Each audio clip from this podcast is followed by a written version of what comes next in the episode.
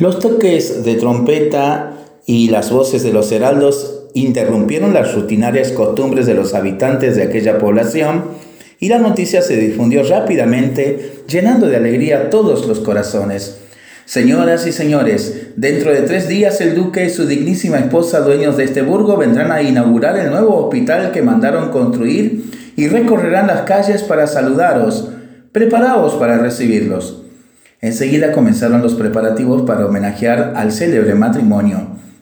Mientras las mujeres se esmeraban en la decoración de los balcones de las casas, los músicos se reunían para ensayar algunas piezas para la ocasión y los artesanos y agricultores se dedicaban a elegir los mejores productos de su trabajo para obsequiárselos a los ilustres visitantes. Un pobre leñador que solía ir mendigando por el pueblo porque se había lesionado una pierna y ya no conseguía ningún empleo, se miraba y, aunque participaba del gozo general, se decía a sí mismo, Dios mío, no puedo presentarme de esta guisa ante el duque y la duquesa. Tengo mis ropas tan desgarradas y sucias. Me quedaré en un sitio muy discreto para que no me vean, pero quiero contemplarlos al menos a distancia. El día de la llegada de la noble pareja amaneció radiante. El sol brillaba como nunca y la naturaleza parecía regocijarse con la gente del lugar. Hombres, mujeres y niños, vestidos con sus mejores trajes, los esperaban con gran emoción. Rojas alfombras cubrían las calles, de las barandillas de las ventanas colgaban vistosas telas, y en todas ellas había abundantes flores. En cierto momento sonaron las trompetas. Una bellísima carroza asomaba en el horizonte con el duque y la duquesa escoltados por su guardia. Las aclamaciones de entusiasmo resonaron por los alrededores y no pararon a lo largo de todo el recorrido.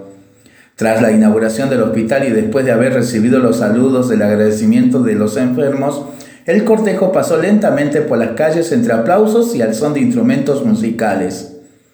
Cuando llegaron a la vía principal, la duquesa avistó al leñador que se hallaba apartado de la multitud. Al percibir su condición de mendigo, le hizo una señal con mucha elegancia para que se acercara y le echó una moneda de oro en sus, con su sombrero. Encantado con tal gesto de bondad, el hombre no prestó mucha atención en la limosna, sino que aprovechó esos breves instantes para mirar embelesado a su distinguida bienhechora.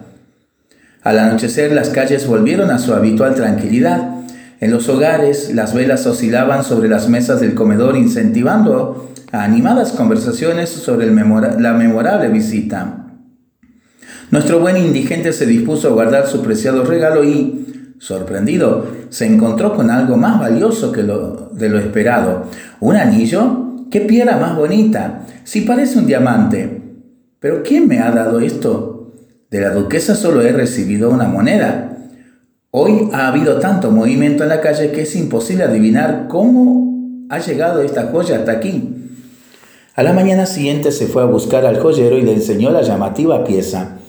Al tomarla en sus manos y examinarla se dio cuenta de que se trataba de un objeto muy precioso y le ofreció a cambio mil monedas de oro. El mendigo estaba a punto de aceptar la tentadora oferta cuando oyó una voz en su interior que le advertía, ese anillo no es tuyo, Debes ser honesto. Tal vez alguien lo esté buscando. Por unos segundos su conciencia titubeó. ¿Y qué hago ahora? La de ventajas que me traería este negocio. Sin embargo, no puedo violar la ley de Dios. Es mejor pedir limosnas que ser deshonesto. Rechazó la proposición del joyero y volvió a vagar por las calles.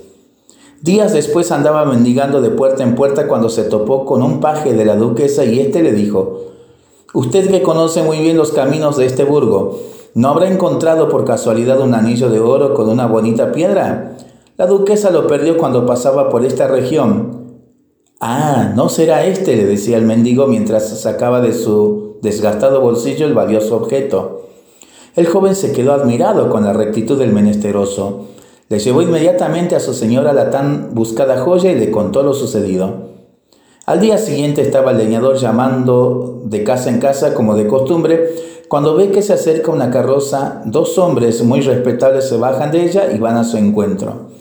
Señor, hemos venido aquí por orden de la duquesa. ¿Desea recibirlo en su palacio?